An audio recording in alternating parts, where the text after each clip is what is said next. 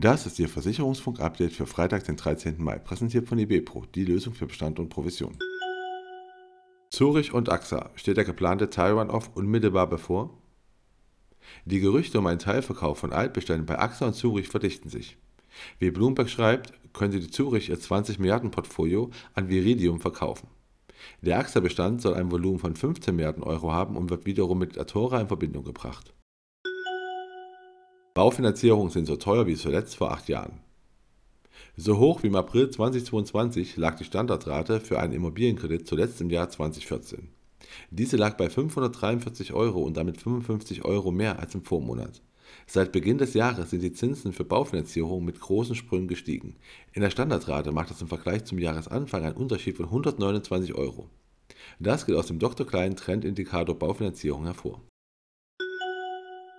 Neue Unfallversicherung von Cosmos Direct. Die Cosmos Direct hat die private Unfallversicherung komplett überarbeitet und bietet mit dem neuen Tarif zahlreiche Leistungserweiterungen, eine höhere Flexibilität und zusätzliche Assistanceleistungen durch Organisation und Kostenübernahme an. MLP-Gruppe steigert Umsatz und Ergebnis deutlich. Die MLP-Gruppe konnte im Auftaktquartal die Gesamterlöse um 15% auf 254,7 Millionen Euro steigern. Besonders stark stiegen die Erlöse im Bereich Immobilien, hier lag das Plus bei 131% Das Ergebnis vor Zinsen und Steuern EBIT lag mit 34,6 Millionen Euro deutlich über dem Wert des Vorjahresquartals, da lag es bei 21,8 Millionen Euro. Endspurt bei der Bewerbungsphase zum Jungmakler Award. Noch bis Ende Juni können die Bewerbungsunterlagen für den Jungmakler Award online eingereicht werden.